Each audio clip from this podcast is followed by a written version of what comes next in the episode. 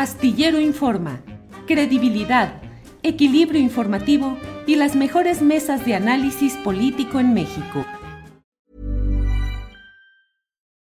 Millions of people have lost weight with personalized plans from Noom, like Evan, who can't stand salads and still lost 50 pounds. Salads generally for most people are the easy button, right?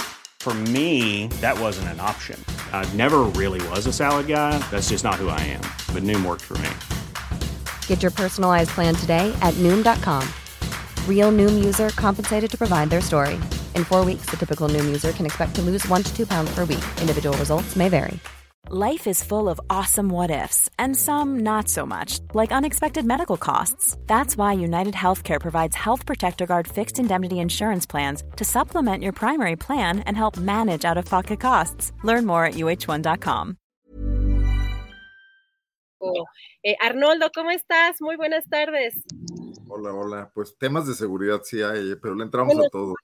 Bueno, sí, de hecho, porque les voy a preguntar también tenía yo en la mente eso. Francisco, ¿cómo estás? Buenas tardes. Adriana, Arnoldo, Temuris, buenas tardes. Pues mira, ya dices tú, todos andamos como con una especie de, de, de- de gripe.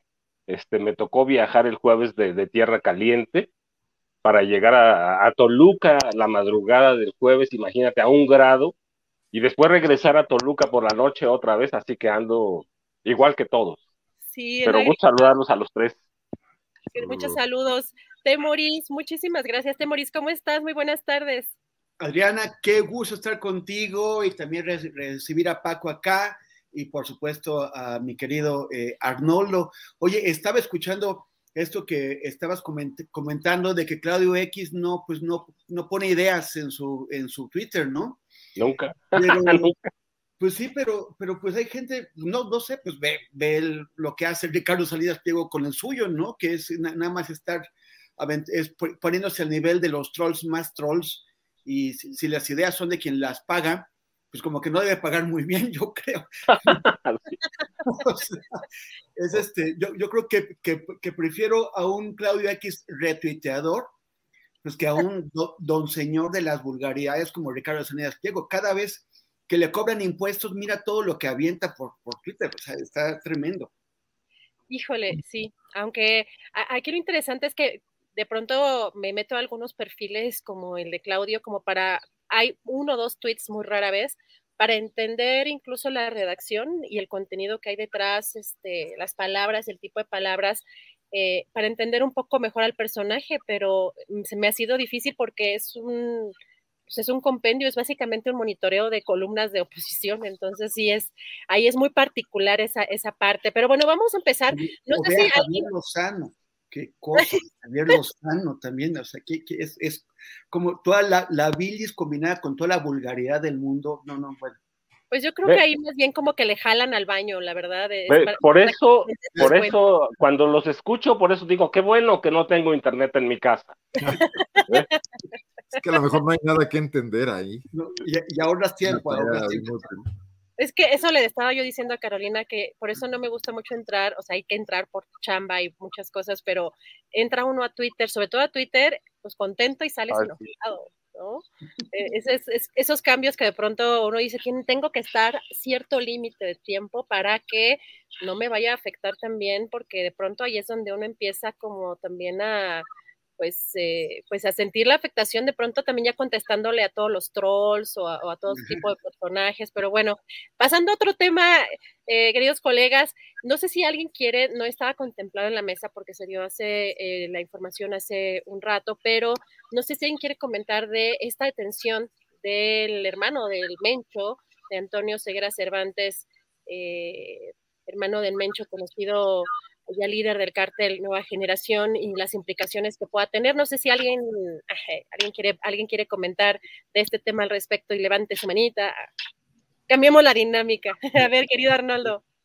Bueno, es que nos toca cerca y el cártel Jalisco tiene presencia fuerte en Guanajuato. Ya ha ocurrido, y aquí estamos en tensa espera, que se generan reacciones de este tipo de vandalismo y ataques a comercios y aunque ahora parece que el golpe fue bastante quirúrgico, no como la vez pasada que habían detenido a un, ya no me acuerdo del nombre, pero a un presunto eh, capo eh, en cuyas responsabilidades quedaba la, la, Guanajuato, territorialmente hablando, y que aquí nos pegó durísimo a mitad de este año, ¿no?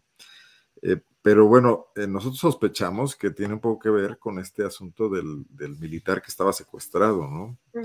Este golpe puede ser una, una reacción en ese sentido y bueno, pues nada más esperar que se nos informe más allá del, comunicado bastante formal de hasta ahora de la Secretaría de la Defensa y de que tomen precauciones, porque además es la zona de Jalisco, Aguascalientes, Zacatecas, Guanajuato, y hay que recordar que hace unos días un, convoy de seis eh, vehículos de migrantes fueron asaltados y despojados de ellos en Zacatecas.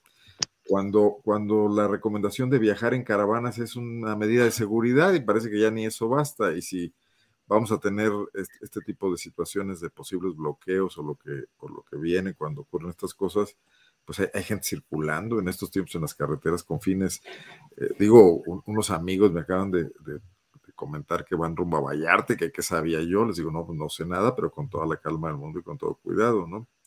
Entonces, esta situación, más allá de la mera detención, lo que afecta a la población civil es algo que debería fluir información también, ¿no? Gracias, Arnoldo. No sé si alguien, eh, Francisco Temoris, quiere. Mira, sí, sí, sí, sí, Adriana. E, este, independientemente de que sé, que Temoris también pues, conoce el tema, va. Mira, solo hay que recordar que eh, lo primero que conozco es lo que dices, pero solo por el contexto. Hay que recordar que el Cártel Jalisco Nueva Generación es quizá la organización mejor armada de este país.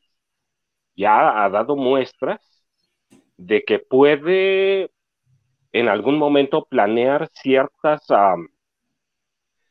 eh, ciertas operaciones u operativos este, quirúrgicos también para responder y para responder a, guerras de pequeña escala.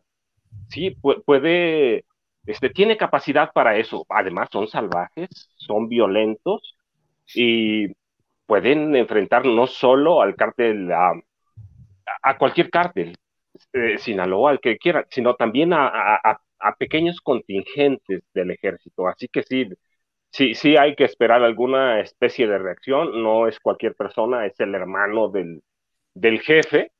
Entonces sí, sí hay que esperarlo, va. Gracias, Francisco. Temoris, no sé si quieres comentar algo eh, al respecto. No, no estaba enterado. Me, da gusto eh, escuchar lo que, lo dice Arnoldo sobre que fue quirúrgico, algo que hubiéramos querido ver en otros eh, eventos, como el arresto fallido, frustrado, trágico de Ovidio. Eh, nada más precisar, es el, Jalisco Nueva, Nueva Generación es, la, organización mejor armada no gubernamental, ¿no? claro, cierto, cierto, no, no, es cierto.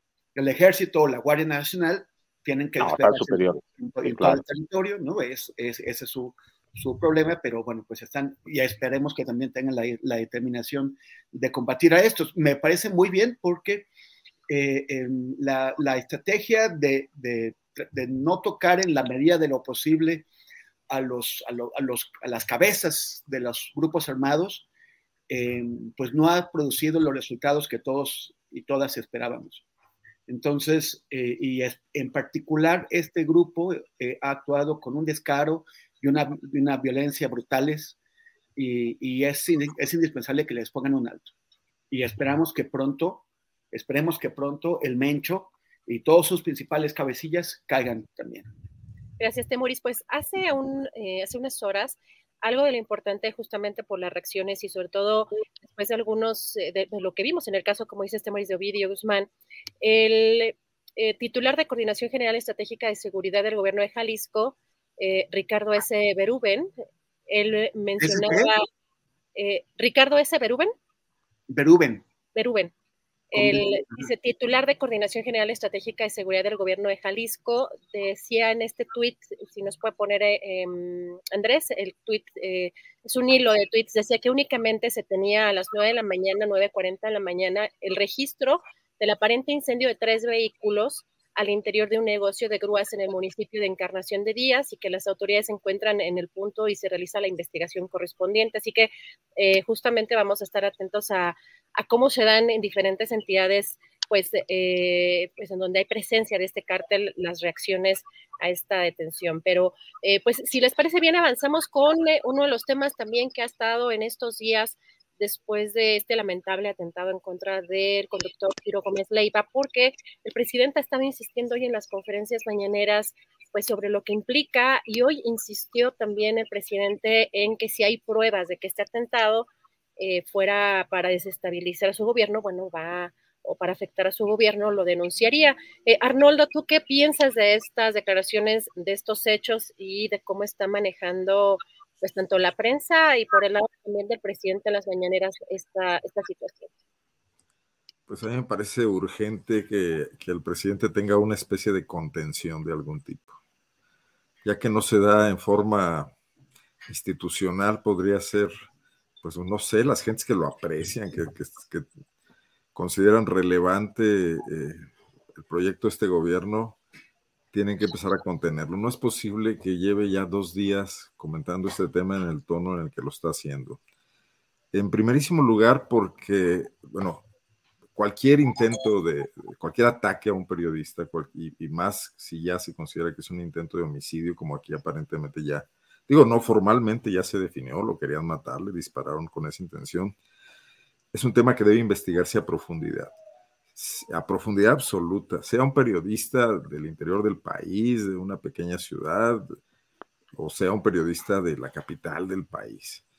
Y eh, vemos que hasta ahora, en todo lo que nos ha presentado Ricardo Mejía Verdeja, en, este aparente seguimiento de los casos de periodistas asesinados, yo no tengo claro, y no sé si me equivoque, a lo mejor alguno de mis compañeros lo, lo sabe mejor, no se ha detenido a un solo autor intelectual se han detenido a sicarios, autores materiales. No sabemos si los homicidios de periodistas que han ocurrido este año o en años dentro de esta administración obedecían a algún tipo de intención relacionada con su trabajo o a cualquier otro tipo de intención. Sería muy bueno saberlo, sería muy bueno tener el perfil, el cuadro analítico de por qué están ocurriendo estos hechos en cada entidad.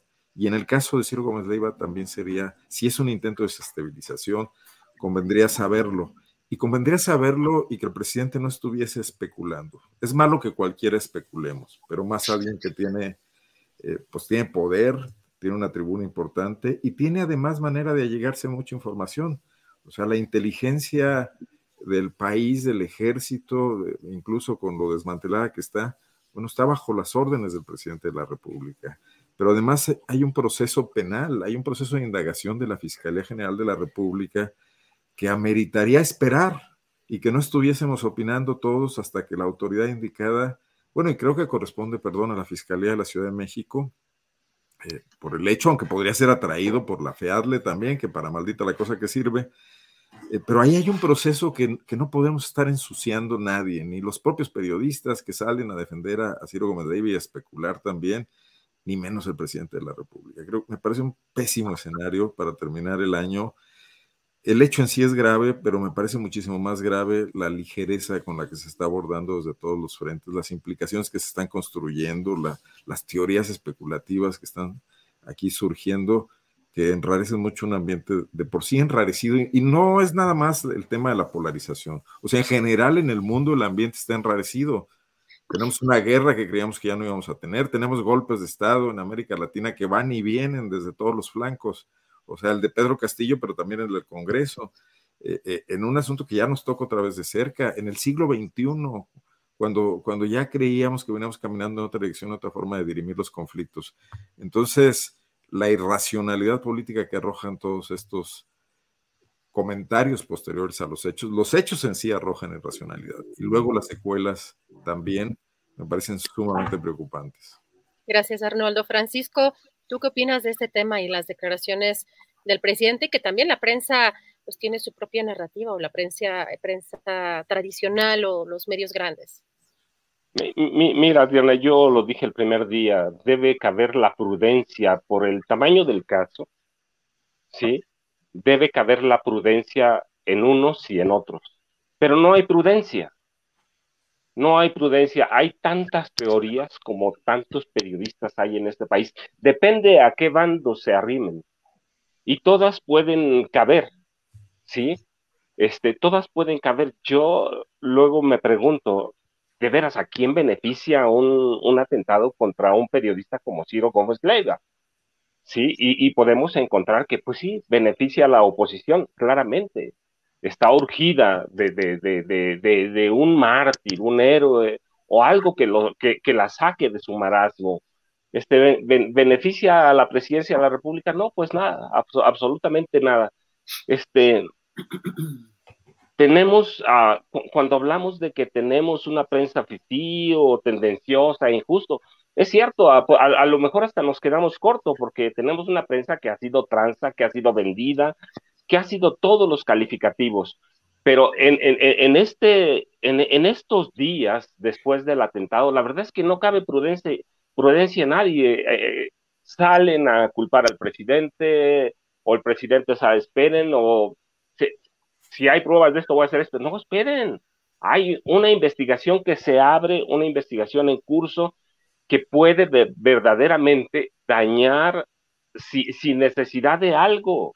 No hay prudencia ni en los comunicadores, ni en los funcionarios, en nadie. Así que es un caso que ha rebasado muchas cosas. Yo siempre digo, digo qué bueno que estoy fuera de, Internet, qué bueno que no me dejo llevar, pero mira, como hoy que, este, que, debo entrar, me impresiona me, impresiona la cantidad de, teorías que veo del asesinato, que si, que si fue el, jefe de plaza de, los caballeros templarios, este, cualquier cantidad de cosas. Me parece que no hay prudencia, tampoco hay ninguna base para culpar al presidente, no hay, no hay bases de nada, va, no sabemos nada.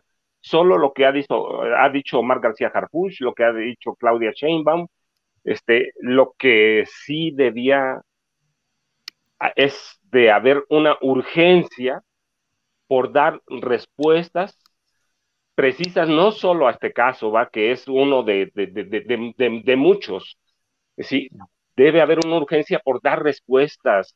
Tienen no sé cuántas cámaras hay en la Ciudad de México para, para hacer seguimientos precisos, lo hemos visto en otros operativos, entonces debe ser un caso prioritario sin quitarle prioridad a ningún otro caso, porque es tanta la violencia en este país, pero sí es algo que en algún momento incluso entra dentro de los manuales de desestabilización. Entonces hay que tener mucho cuidado porque de uno y de otro bando en el que, según al que uno quiera arrimarse, puede encontrar razones para justificar el atentado. Gracias, Francisco. Temoris, eh, ¿cuál es tu opinión respecto a, este, pues, a estas declaraciones del presidente y pues, el, ambiente de estas narrativas que se están manejando? Yo coincido con lo que dicen mis compañeros. Eh, eh, falta prudencia y no deberíamos entrar a la especulación. Y me parece que especialmente quien tiene una responsabilidad mayor por conducir las, las, cosas y la discusión dentro de márgenes de, serenidad, pues es el presidente de la República. Eh, pero él, o sea, de la misma forma en que me parece totalmente escandaloso que se diga, o sea, por ejemplo, vi una caricatura en el diario El Economista de un monero que se llama como el, chico o, el, torito, el chavo del toro, algo así. Este, que en, en donde pone al presidente como si tuviera una pistola y él hubiera sido el, asesino.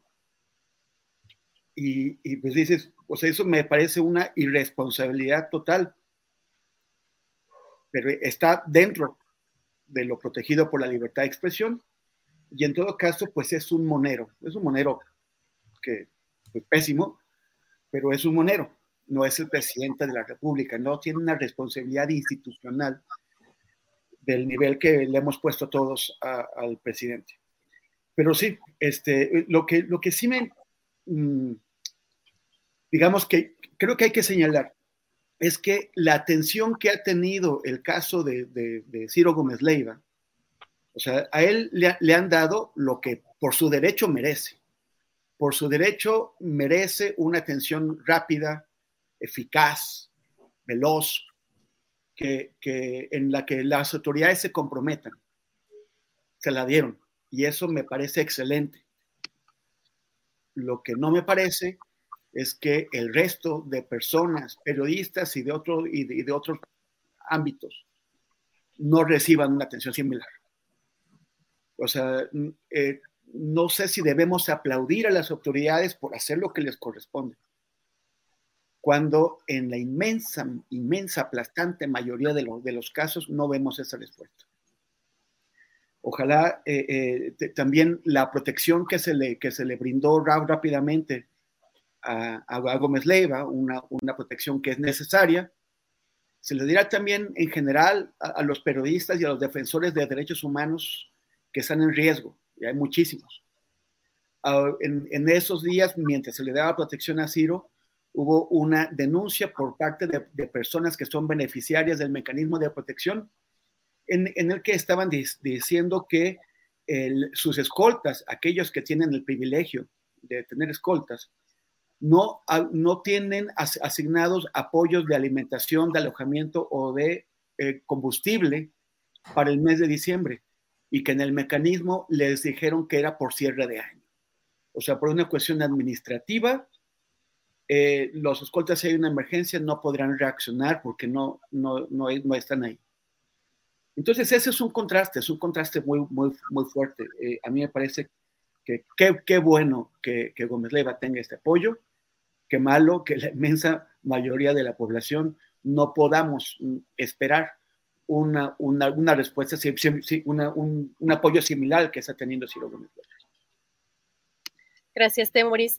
Y si les parece, justamente hablando, ya acercándonos a este tema que eh, aborda Temoris, sobre los otros periodistas, los que no tienen esta visibilidad eh, de la misma manera que alguien como Ciro Gómez Leiva. Incluso hoy el presidente López Obrador dijo que estos, esos periodistas del más alto nivel tienen menos riesgos porque son más blancos para desestabilizar, porque son famosos, haciendo alusión de, o, en la comparación de los que realmente, pues de a pie, o, o los periodistas que no tienen esos reflectores, eh, como en el caso de Ciro Gómez Leiva. Y pues eh, uno de los temas también que proponíamos para esta mesa era justamente la violencia contra periodistas eh, en México, pues con un país donde se han registrado muchos asesinatos.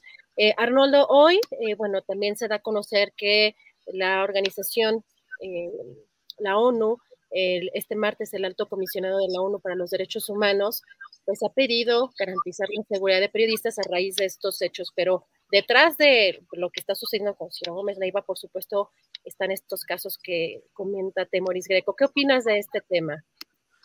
Bueno, antes quisiera comentar, porque causó mucho escosor en el chat, el tema de la especulación, que digo y sostengo. O sea, el presidente salió a decir la hipótesis de un autoatentado y de un intento de desestabilizar a su gobierno. No dijo que Gómez Leiva había atentado contra sí mismo o que él había organizado el atentado, sino que los grupos que están en contra de su gobierno lo habían hecho. Y eso me parece muy delicado porque no tiene un solo elemento de prueba para decirlo. Y sí es una afirmación bastante clara, la dijo ayer y la volvió a repetir el día de hoy, en el sentido de orientar una investigación. Si el presidente tuviera elementos para algo de esa naturaleza, eh, bueno, pues tendría que los llegar a la fiscalía que está investigando el caso e incluso el hecho de mencionarlo sería un error táctico terrible, porque si se lograra comprobar esa hipótesis, parecería que el presidente había dado una consigna en ese sentido y perdería mucha credibilidad. Entonces, por eso el, hecho de contenerse, de que si no puede él, alguien lo haga, porque importa más el contexto del país que el discurso presidencial y, y la prevalencia de su visión eh, sobre los debates públicos, ¿no? Que además de todas maneras lo hace, de todas maneras los gana, de todas maneras tiene un público y su popularidad sigue alta. Pero aquí entramos a cuestiones de Estado muy, muy delicadas. En ese sentido es que mencioné lo de la especulación, porque decían en el chat, no ha especulado. Yo creo que sí, yo creo que ayer y hoy se lanzó a decir hipótesis, no lo había hecho los primeros días. El primer día sencillamente pues, lamentó y se solidarizó, y después volvió a tundirle a los periodistas en su lógica normal, lo cual era inoportuno, pero, pero de alguna manera no estaba incurriendo en lo que ya incurrió estos dos días iniciales de la semana. Sobre lo que dices, yo creo que eh, yo siempre he sostenido que los periodistas que han sido afectados en su vida incluso, que han sufrido agresiones en el interior del país, y que hasta hace mucho tiempo no eran muy vistos por los grandes medios nacionales, salvo en estos recuentos y en estos conteos, y que empezaron a tener una visibilidad más clara en este gobierno y un poco también porque, porque quien hace las noticias y quiere orientarlas en cierto sentido, pues es una valoración subjetiva o una valoración interesada. Hay momentos en que unas situaciones no importan mucho en esa eh, gran caja de resonancia que es el centro del país y hay momentos en que sí y sí hay nado sincronizado, eso lo sabemos, ¿no? Pero yo creo que los periodistas son víctimas de una ola de violencia generalizada que impacta a todo mundo. Y de alguna manera están más en riesgo cuando cubren esos eventos, ¿no? Eh, ha pasado en muchas partes, muchos eh, periodistas eh, que han sido afectados, heridos o, asesinados, cubrían notas de policía, cubrían notas relacionadas con el crimen organizado, estaban investigando hechos eh, de, gran calado de, mafias eh, en, los estados, en Chihuahua, etcétera, en, Sinaloa, los casos emblemáticos, ¿no? Eh, pero es porque es un país violento, porque, porque se, nos ha, se nos ha ido de las manos como sociedad y al gobierno, desde luego, este tema, sí desde Felipe Calderón, sí con Peña Nieto, pero está impactando a cientos de miles de ciudadanos. O sea, si hacemos el recuento de los asesinatos dolosos de este año y del año pasado, la proporción de periodistas es realmente baja. Y eh, eh, quizás sea más alta incluso la de activistas, ambientalistas, etcétera, pero sin duda la de muchos ciudadanos comunes y corrientes, la de muchos jóvenes que a lo mejor estaban eh, vinculados a actividades ilegales porque han sido ejército de reserva de esta situación violenta que vive el país y porque no han tenido muchas otras opciones, ¿no? Y porque son además eh, fácilmente reemplazables y porque se utilizan para esa gran economía criminal en la que vivimos. Entonces, si no analizamos ese contexto y nada más agarramos el tema de los periodistas, no estamos explicando realmente nada. Sí, México es muy peligroso para los periodistas porque vivimos una guerra no reconocida. Si estuviésemos en un país bélico, con una situación bélica, los periodistas tendrían esquemas de, comportamiento y de protección y de no acercarse a las zonas donde ocurren batallas y estar reportando desde lugares seguros, que en México no pasan porque ya no hay lugares seguros, porque hasta la pequeña oficina donde se desempeña un periodista en medio de una, de una ciudad, de un pueblo, de un barrio, es una zona de riesgo, ¿no? O los lugares que frecuenta, donde está su familia, etcétera. Entonces, eh, si el contexto no es analizado en este sentido, creo que no explicaremos nada y no más servirá para emitir condenas que tienen también un sentido político, ¿no? Quiero minimizar, pero creo que eso no explica nada.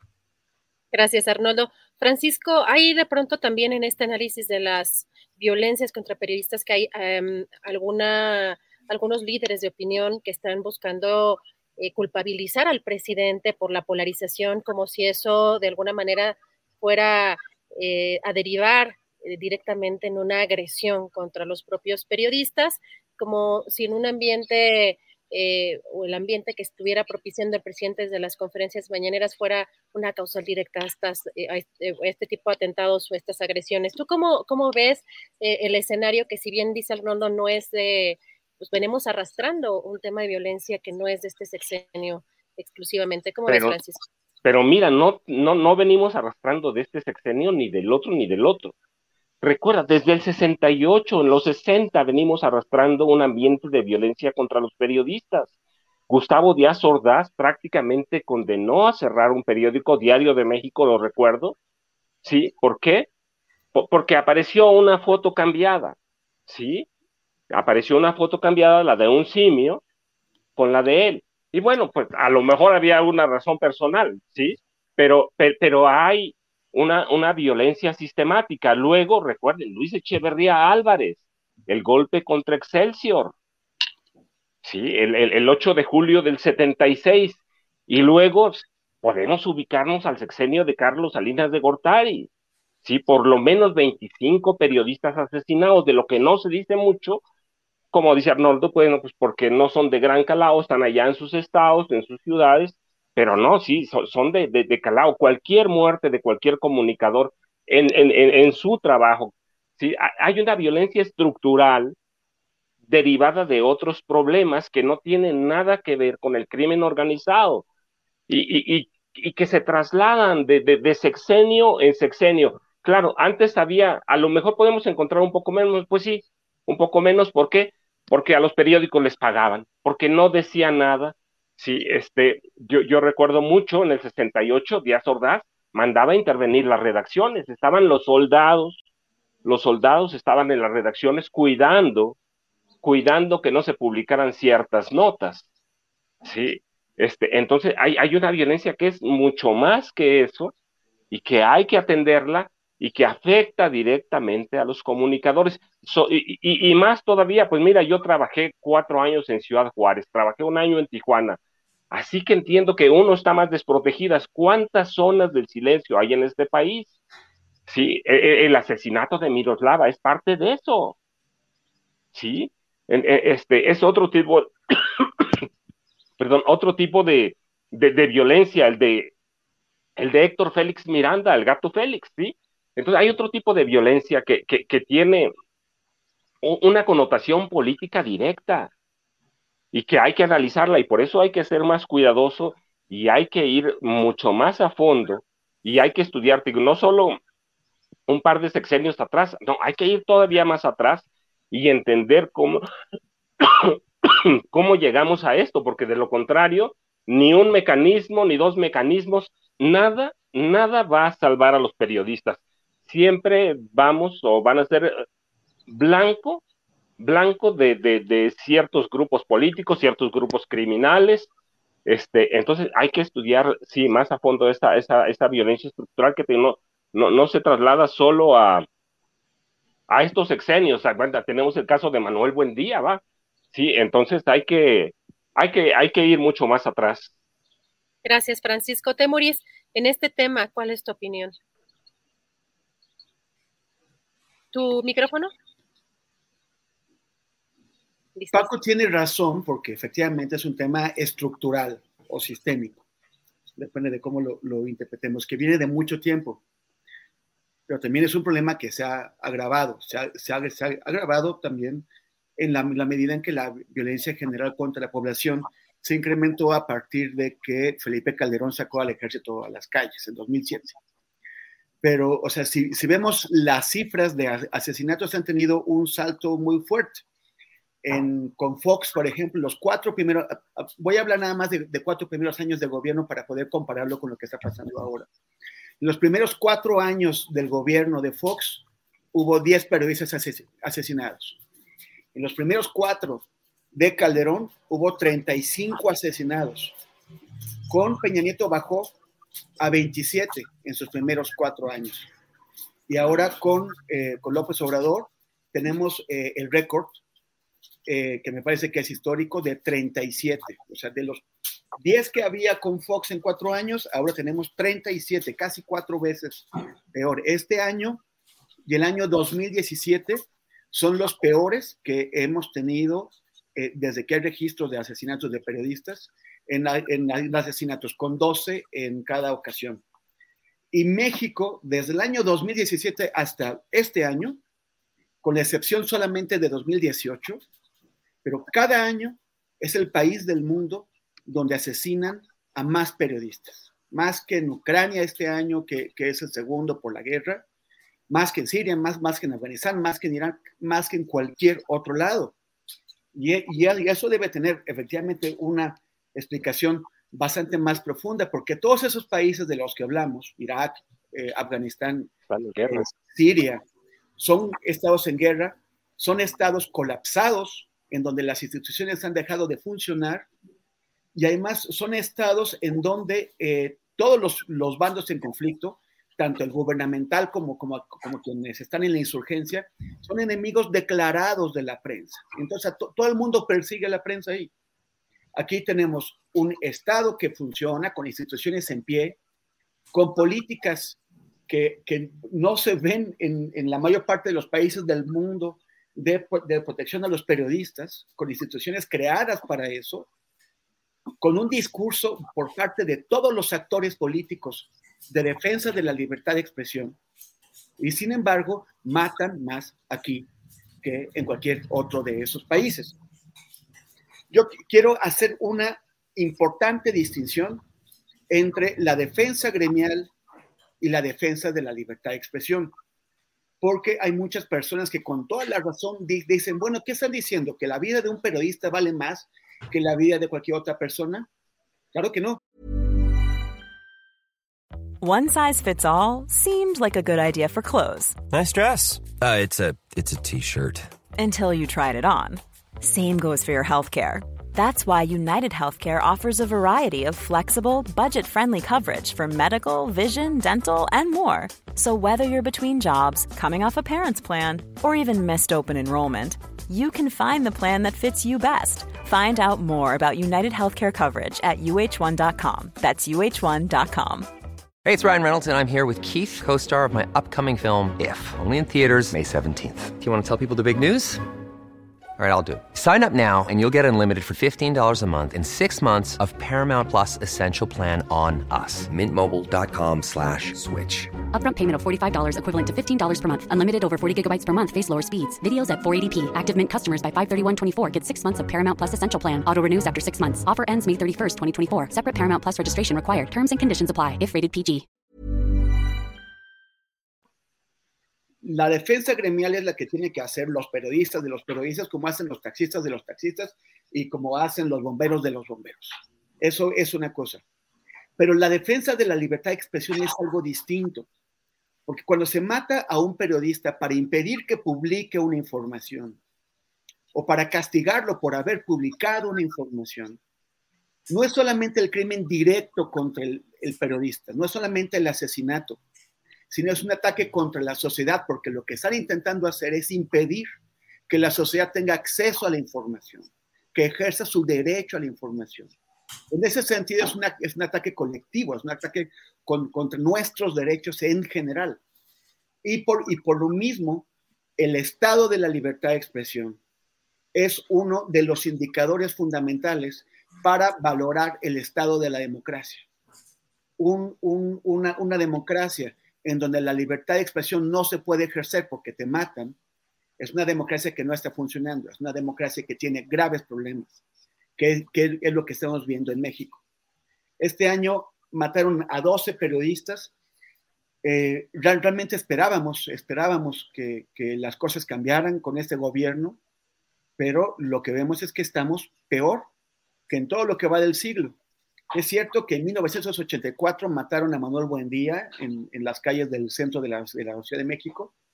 Después pasaron 31 años para que volvieran a matar a un periodista aquí.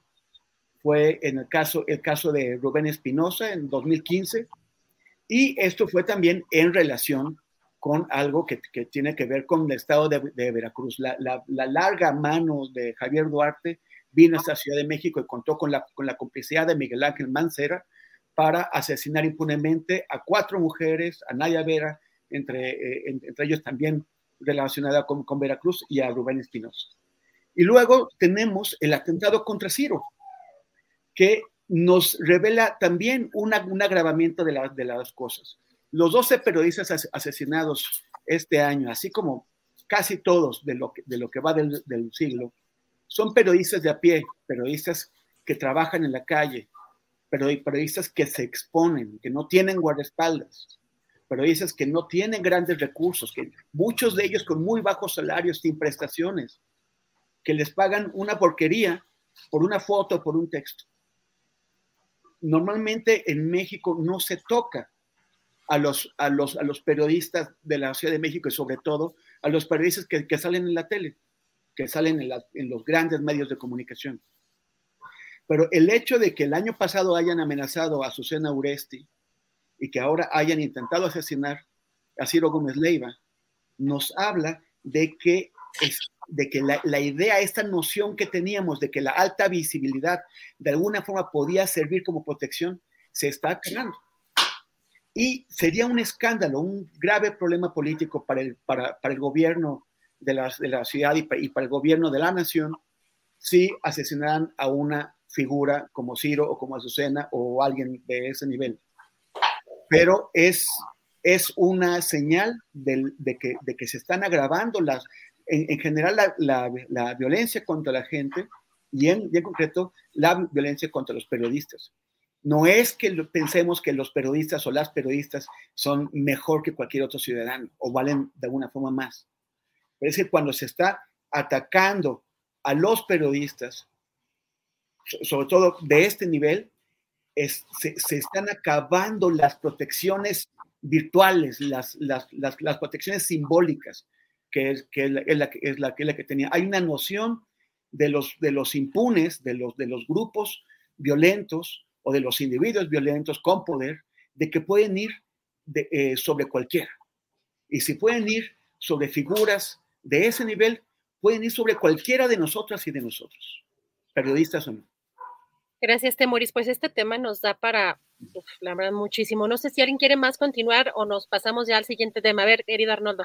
Una cosa muy puntual, porque, eh, y no es una contraposición a lo que dice Temoris, sino quizás una precisión. Este tema de que México sí tiene instituciones, a diferencia de los estados colapsados, creo que tendría matices, porque realmente la transición ha hecho que estas autonomías regionales de gobernadores y de alcaldes diluyan mucho esa institucionalidad vertical antidemocrática pero funcional que generó el priismo. Y hoy tenemos muchos casicazgos regionales, alcaldes que dejan a sus esposas como sucesoras, que pactan con grupos del crimen organizado, que les entregan direcciones de obra pública y de reglamentos y de alcoholes, etcétera, en muchas regiones del país. Y creo que ahí sí tenemos una dilución de ese Estado y la federación saca las manos y los gobiernos, incluso los gobernadores, sacan las manos en muchos de esos municipios y dejan que se generen estos, estos gobiernos eh, autocráticos y mafiosos y que además duran muchísimo más de los tres años que duraría una, un alcalde, ¿no? Poderes fácticos ahí en realidad en muchas regiones del país. En Guanajuato ya está empezando a ocurrir también, el municipio de Villagrán, donde era originario el Marro y otros por ahí, ¿no? Gracias, Arnoldo dice Claudia Jiménez Tapia Temoris. Entonces, ¿crees que los asesinatos actuales de periodistas, de periodistas es obra del gobierno de AMLO? O sea, perdidos completamente en el espacio. ¿Cuándo has dicho algo semejante? Pero bueno, eh, pueden estar en favor o en contra de lo que aquí se dice, pero pues no hay que tergiversar. La verdad es que eso de pronto sorprende. Perdone perdón, me todavía ando un poquito, ando un poquito cuchita. Eh, ¿Les parece que, nos metamos ya a los otros temas para ver si alcanzamos a tocar? Porque pues volvió Alito Moreno a hacer eh, nuevamente el centro, eh, bueno, en el estar en el ojo del huracán, ahora pues ya causó revuelo porque pues, quería ampliar acá el, el mandato en el Partido Revolucionario Institucional. Ya dijo Osorio Chong que incluso iría a tribunales. Arnoldo, ¿cómo ves tú esta, me regreso contigo porque contigo habíamos empezado. ¿Cómo ves este tema? Bueno, te parece ser breve, creo que Alito no merece más. Es un revuelo chiquito y es un ejemplo de cómo el PRI se está convirtiendo en un mini partido. Y los mini partidos tienden a esto, a, romper sus propias reglas, a vulnerar sus documentos básicos y a eternizar a algunos dirigentes que tienen el poder formal, que gobiernan a los, a los órganos eh, institucionales y que pueden permanecer ahí. Digo, el, ejemplo es el Niño Verde, que incluso a trasmano sigue manejando, pero otros partidos están igual, los chuchos en el PRD, Dante en Movimiento Ciudadano. Entonces, nada extraño que este PRI, que ya se volvió un pequeño Volkswagen, digo, creo que no, porque los Volkswagen funcionaban muy bien, pero un bochito descompuestón, eh, ya sin los gobernadores que fueron durante algún tiempo el, el gran consejo real político, eh, los que impusieron a Peña, etcétera, ¿no? Eh, ya está esto muy diluido y, Alito va a poder hacer lo que quiera. Lo único que va a pasar es que va a ser cada vez el rey más chiquito de un reino mínimo, ¿no? Gracias, Arnoldo. Francisco, ¿cómo ves ya el partido, bueno, el, PRI en, esta disputa y Osorio Chong ya a lo mejor pensando en salirse o eh, cómo está? no, mira, como, ¿Cómo se va a salir, Adriana? Eh, sí, es cierto, tiene razón Arnoldo, un partido chiquito, sí, chiquito, chiquito, pero nos muestra qué clase de partido quiere. No, claro, el dinero es, es otra cosa, pero mira, chiquito, pero ¿qué clase de política van a hacer? Política con dinero, van a negociar, ¿cómo negocia Alito? ¿Sí? Tráfico de, de influencias, a corrupción, este, clientelismo, negociaciones en lo oscurito, si no, no les importa nada, si ya, ya, en mi pueblo diría, mira, te lo digo como dicen en mi pueblo, ya se amarranaron. Sí, es escandaloso que por lo menos alguno de los audios de, de, la gobernadora de Campeche, al margen del espectáculo que, que representan los martes del jaguar y todo, sí hay ciertos hechos que son muy contundentes. Es un político que no debiera sorprendernos, cochino, pero bueno, pues ahí teníamos a Carlos Juan González también y a muchos otros, sí, a muchos otros, este, pero pues es un, partido que va, que va a negociar las candidaturas, que las va a imponer y que va a intentar meterse un poquito, por lo menos lo que pueda, en el Estado de México, en Coahuila, es decir, va a ser un partido chiquito, pero va a ser una mafia. eso es lo que van a ofertar eso es lo que pretenden y eso es lo que están haciendo. va a ser un partido chiquito, pero muy dañino. Un partido chiquito que va a ser lo mismo que el PRD, con los chuchos. A ver cuánto nos va a tocar. Este año les tocaron más de mil millones de pesos del presupuesto. Ya no es lo que le toca en Campeche o lo que le tocaba, ya no es lo que le va a tocar eh, eh, con los 17, 18 estados que gobernaba, ya va a ser muy pequeñito, pero pues eso todavía les da, mira, los chuchos ya están, perdieron, no, el registro, porque su registro es nacional, pero perdieron las prerrogativas por lo menos en 19 entidades, 20, y siguen ahí aferrados. ¿Por qué? Pues por la negociación, por el dinero que, que reciben de, de, subsidio gubernamental o de nuestros impuestos, va. Sí, entonces hay que, pues sí, muy, muy, muy, muy un partido chiquito, pero, pero muy mafioso. Gracias, Francisco Temuris. ¿Y cómo ves que incluso pues, Roberto Madrazo puso este tuit donde dice que Alejandro Moreno reformó los estatutos del PRI para prolongar su dirigencia y asignar candidatos en 2024, que ha perdido 10 candidaturas con esta reforma para favorecer a Lito, también se favorece a Morena. ¿Cómo ves? Dice, ¿somos la alianza PRI-PAN-PRD o somos el primor? ¿Cómo ves tú esto, Temoris? Pues bueno, pues para, para, para ser el primor, el PRI tendría que ser mayor que Morena, ¿no? O sea, tendría que ser más grande para ocupar el primer lugar y, ser como un socio de, nivel. O sea, es como, como decir que el PRD es un aliado del, del tamaño del PAN. El, evidentemente, este, Alito se quiere agandallar las candidaturas y va a hacer pues todo lo posible por sacarle provecho al reparto de candidaturas y a la, negociación, pues para poder obtener lo, posible. Eh, es un, yo, a ver, en una fantasía me imaginaría que, que dentro de toda la corrupción y la vulgaridad y, el machindrinismo que tiene Alito, pues hay un pequeño patriota que le dice, destruye el PRI, destruye el PRI, destruye, hazle un favor a la patria. Pero como en realidad no creo que tenga ningún pequeño patriota ni nada, solamente es un corruptazo, pues va a seguir eh, sangrando al PRI hasta que, hasta, hasta que ya no pueda más. Y se va a aliar con quien se tenga que aliar. Si se tiene que, si, si, si el gobierno le ofrece lo suficiente, se aliará con el gobierno. Si no le ofrece lo, lo, suficiente, buscará con quién. Pero sí, este, yo, yo no, no sé si están resignados a convertirse en un, en un partidito de la, chiquillada. Yo creo que es que pues, siguen teniendo una mística, la mística del, partido que dominó el país durante tantas trágicas eh, décadas. Entonces, tal vez aspirarán a, recuperar algo y Alito querrá controlar eso. Pero eh, la, gran cosa es, bueno, en, en, las negociaciones para conformar una candidatura opositora, ¿Qué podrá sacar él en lo personal y sus, y sus aliados? Porque aliados tiene, por eso controla el Consejo Político del PRI. Y si, y si lo que le conviene es, es romper la alianza de, de oposición, pues también buscará un, un, un, precio, que es en general lo que hacen todos los partidos políticos en México, ver qué pueden sacar. Gracias, Temoris.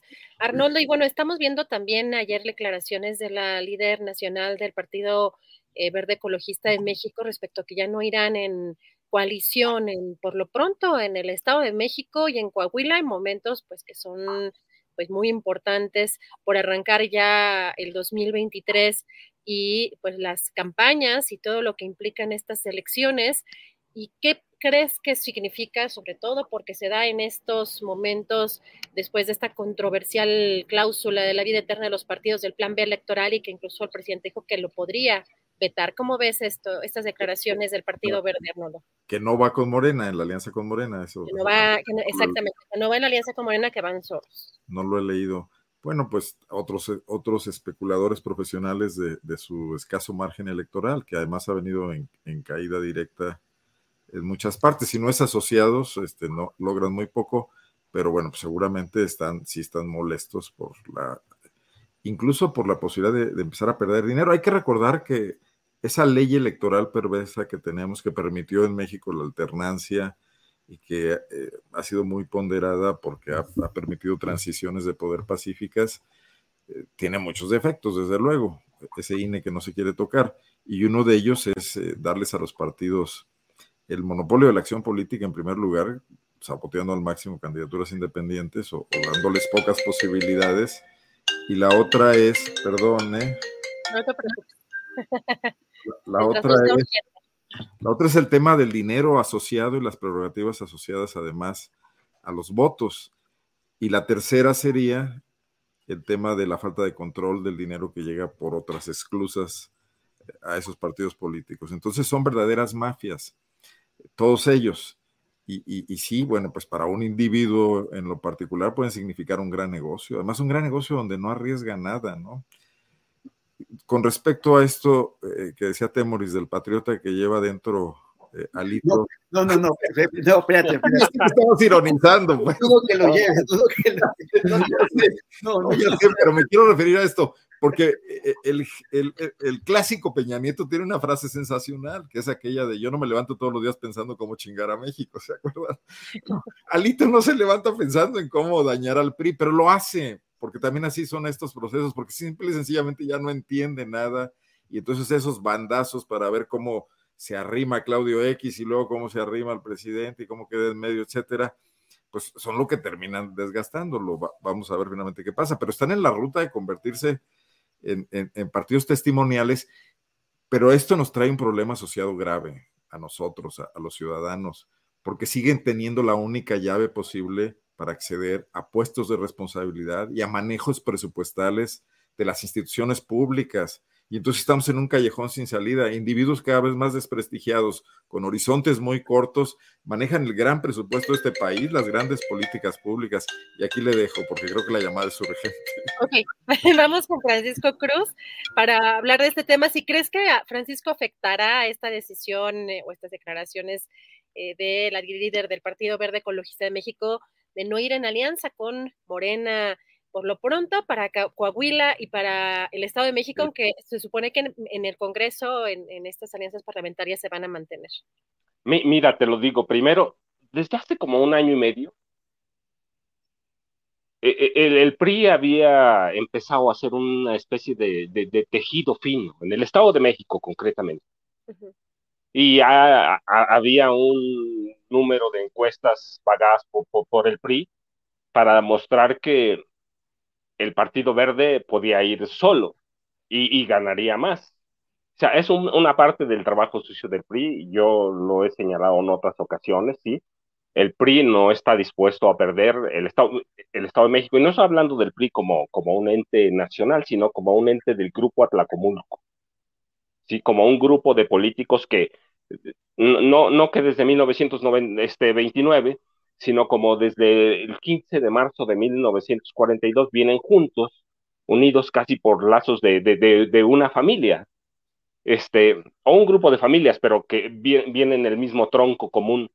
Este, empezaron a hacer trabajo para convencer al verde. Este, el verde desde hace como un año y medio empezó a decir que podían ir solos. Este, creo que, que Morena ya, ya lo tenía muy bien detectado.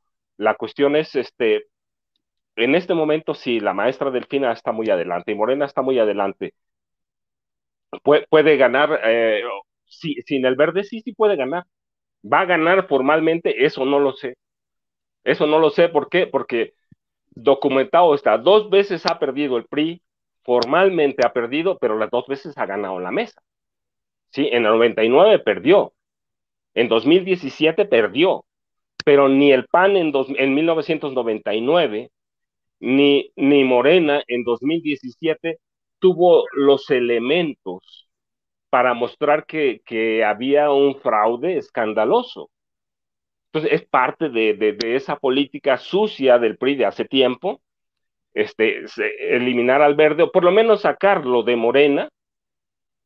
Este, Morena debe tener descontado ya eso. Pero te digo, la, cuestión con el Estado de México es que, pues las dos veces que ha perdido el PRI, las dos veces las ha ganado. Gracias, Francisco.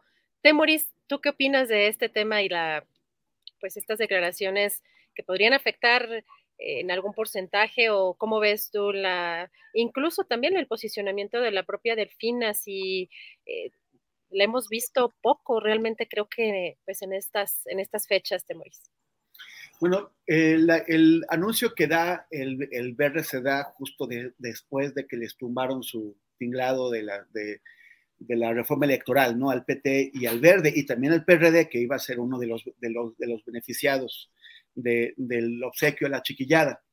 A mí me pareció muy bien, muy bien del presidente que dijera, no voy a aceptar, o sea, uno, en primer lugar, él tenía que, poner orden, porque le quisieron meter por, por, atrás una cosa en su reforma electoral para, o sea, prácticamente eh, engañándolo y él tenía que, que, ponerlos en orden.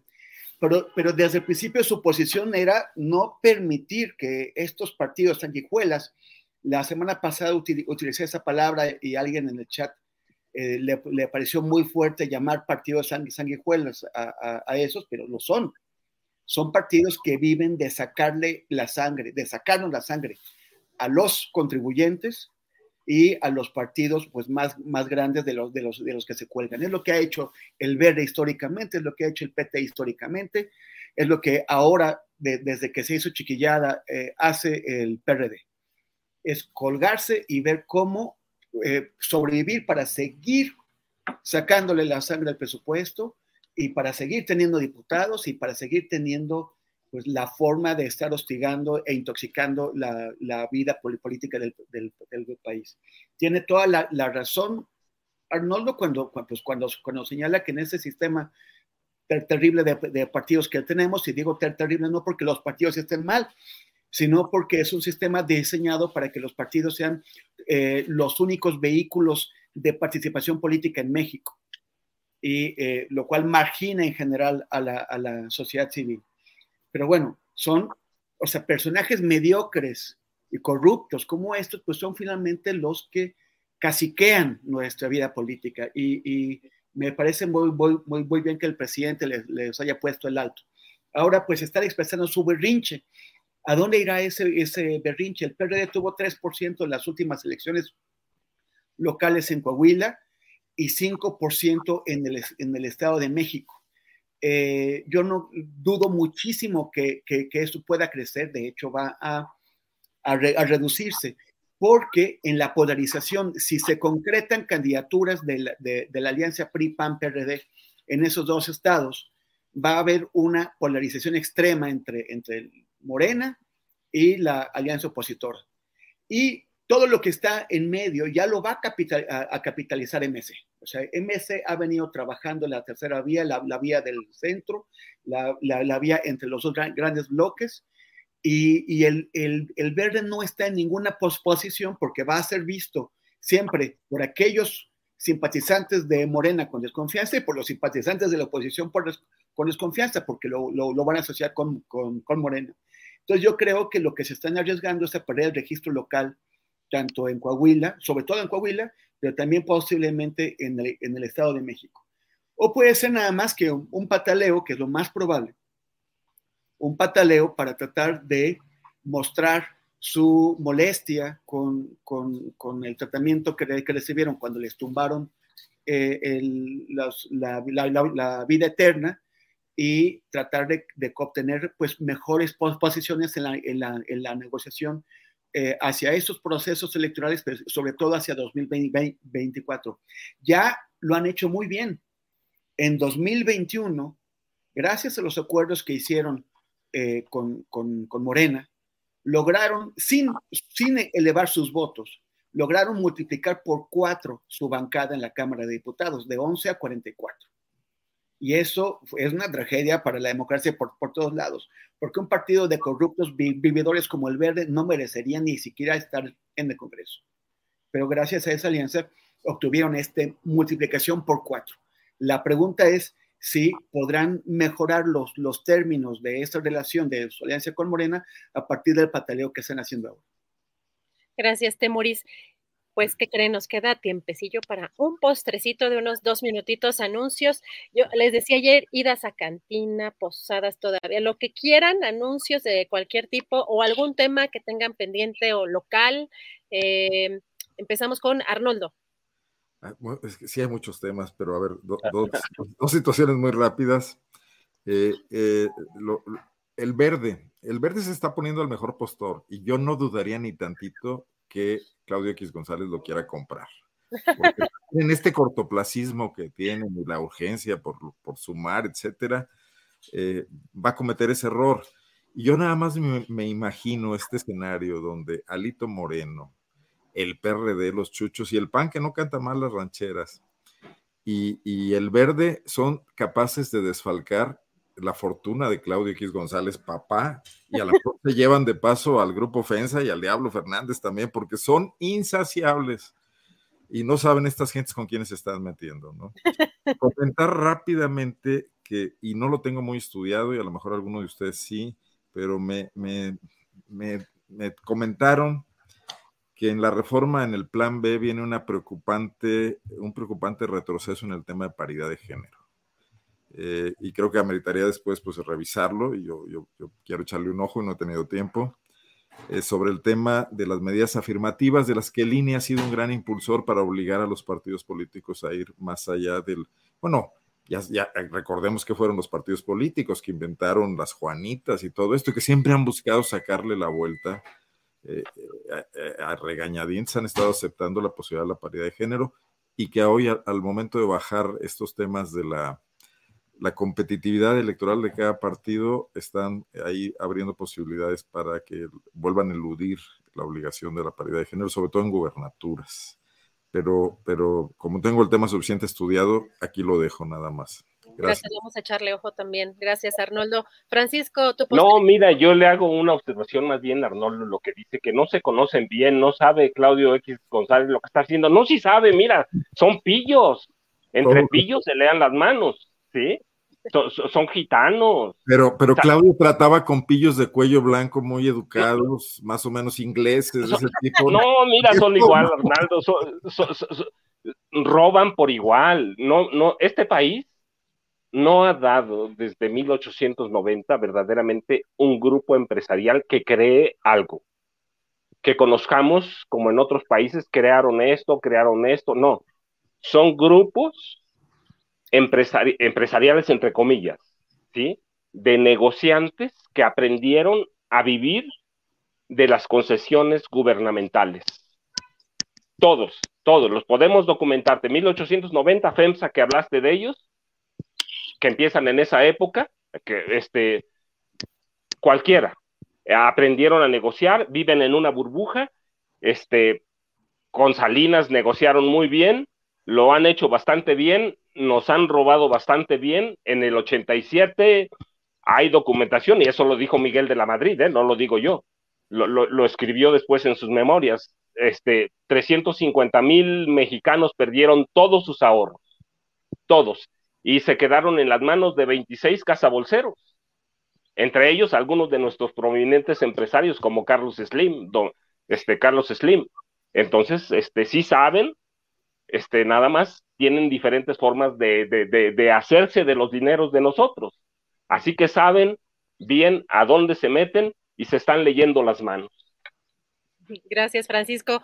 Yo digo, dice, dice, dice, yo, decía, dice Arnoldo que los de cuello blanco escondían todavía la mano cuando robaban, pero los otros es como no les importaba, ¿no? frente de todo el mundo. Pero sí es, la precisión. Muchas gracias, Francisco. Temoris, eh, ¿cuál es tu postrecito anuncio, eh, tema? Bueno, primero nada más una respuesta a comentarios del chat, dice José de Jesús Jiménez, Jiménez ¿y las sanguijuelas qué? Y pues tiene razón, pobrecitas sanguijuelas, este, es, lo malo de, comparar a los, a los seres humanos con especies que son más dignas, o sea, a, ciertos seres humanos. Y pues bueno, pues con perdón de las sanguijuelas. Este, y, también Claudia Castillo está eh, pidiendo en el chat que comente sobre la llegada de la selección argentina a su país. Pues no, no lo vi, pero hace rato que dijiste tú, Adriana, em, te referías al PRI, pero dijiste partido, y dije, ah, ya vamos a hablar de la Argentina-Francia. como soy súper experta en fútbol, digo, bueno, en redes sociales, pues ya todo el mundo es experto, ¿no? Pues como, como ¿por qué no? pero qué, qué partidazo, qué partidazo, los, los, dos equipos sensacionales, todo muy, bien, este, grande Messi, grande Mbappé, solamente la, vergüenza del, portero argentino al que, no aguantó su coraje porque Mbappé le metió tres goles durante, durante el partido. Eh, eh, y, pues bueno, pues sacó toda su, su pésima vulgaridad y su limitación mental. Este, pero lo, lo, lo, que quería comentar es que este, algo, con respecto a los conciertos neonazis, el, ya parece que hay, eh, se, parece que hay alguien que está manejando la idea de que haya otro concierto eh, de música de neonazis en, en, febrero o marzo en alguna parte del país. Este, lo, se anunció en el extranjero. Y no solamente tuvimos aquí uno en octubre en, en la colonia San, San Rafael de la, de la Ciudad de México o la, o la Santa María la Rivera, están pegadas, sino que eh, Martí Batres dijo que habían eh, detectado otros dos conciertos eh, de, de, neonazis. Y pues son cosas de cuidado. En un reportaje que voy a publicar mañana, que voy a, a colocar en, mi, en, mis redes sociales, hablo sobre cómo eh, hay una, ya una preocupación en la ONU. El secretario general de la, de la ONU emitió un informe sobre el terrorismo internacional de extrema derecha. Esto es nuevo porque antes siempre se hablaba de terrorismo internacional de los grupos islámicos, de Al-Qaeda y, y, Estado Islámico y, y, estos, pero ahora ya hay una, una, preocupación por terrorismo internacional de extrema derecha. Y una de las, en, entre las cosas que hacen es que hay un, eh, el, el, la, la, gente que está ligada a esta, a esta violencia hace eh, también turismo eh, extremo derechista. Así como antes había turismo revolucionario, bueno, pues estos van a conciertos aquí y allá y, es, y espero que en esos conciertos neonazis no se nos, no se nos cuele uno de estos extremistas violentos que después eh, vaya a, inspirar algún tipo de violencia. Aquí eso sale mañana, lo, publicaré en, mi, mis, redes sociales, ter terrorismo internacional de extrema derecha. Gracias, Temoris. Estaremos atentos a esa publicación y pues muchísimas gracias. Ya llegó la hora, pero pues eh, antes de agradecerles, pues nos veremos en la próxima que ya habrá pasado seguramente Nochebuena, Navidad, así que les deseo, eh, queridos Francisco Arnoldo Temoris, que se la pasen muy bien en compañía de sus seres queridos y agradeciéndoles siempre la oportunidad de estar aquí con ustedes y, y de pues que ustedes comparten aquí su conocimiento, eh, apoyando este espacio. Así que muchísimas gracias, un fuerte abrazo. Arnoldo, muchas gracias. Nos vemos en la próxima. Muchas gracias, Arnoldo. El... Felicidades, felicidades también para todos, para mi querido Temoris, para Francisco, para los que no están, para Arturo, para todos, ¿no? Gracias, Francisco, muchísimas gracias, un fuerte abrazo y nos vemos en la próxima. Pues igual para los tres un abrazo de Navidad que ya, ya está pronta, ¿no? Gracias por todo. Gracias a ti, Francisco. Temoris, muchísimas gracias. Un fuerte abrazo y nos vemos en la próxima. Pues, pues también un fuerte abrazo, felices fiestas. No, no, no celebro eh, las, las, festividades re religiosas, pero de todos modos, feliz año. Bueno, nos veremos la próxima semana. Este, les envío un abrazote también, que se le esté pasando bien el querido Julio y, y Arturo, los dos de vacaciones, supongo, no lo sé. Sí, a Julio también, Julio también me sumo, y Adriana también, perdón, a, la, a, Daniela. Daniela, Daniela. Se, habrán, se habrán ido, habrán hecho el vamos a la playa, wow, wow, wow. Y te invito a seguirnos en redes, a cada uno de los cuatro, pero en mi, en mi, mi caso, en arroba temoris, en Instagram y en Twitter, Twitter, y, este, y, y en Ah, y facebook.com diagonal Temoris. Mi, mi, querido Temoris, ya, ya tienes que invitar a que te sigan en Mastodon. No. Tienes que empezar. En, en TikTok, en Instagram, en, a ver, luego nos ponemos ahí el... Ya. Yo no puedo con una, yo no sé cómo Temoris puede con tantas, pero... Estoy, estoy, estoy siguiendo todos los, los, los pasos de baile de Marcelo Ebrard para irme a TikTok con él. Me parece muy bien. Pues muchas gracias, No Temoris. es muy Gracias. difícil, ¿eh? No es mucha agilidad, que diga. El intento le hace. Muchas gracias. Abrazos. Un Gracias. abrazo, igual. Hasta luego. Adiós. Chao. Para que te enteres del próximo noticiero, suscríbete y dale follow en Apple, Spotify, Amazon Music, Google o donde sea que escuches podcast. Te invitamos a visitar nuestra página julioastillero.com.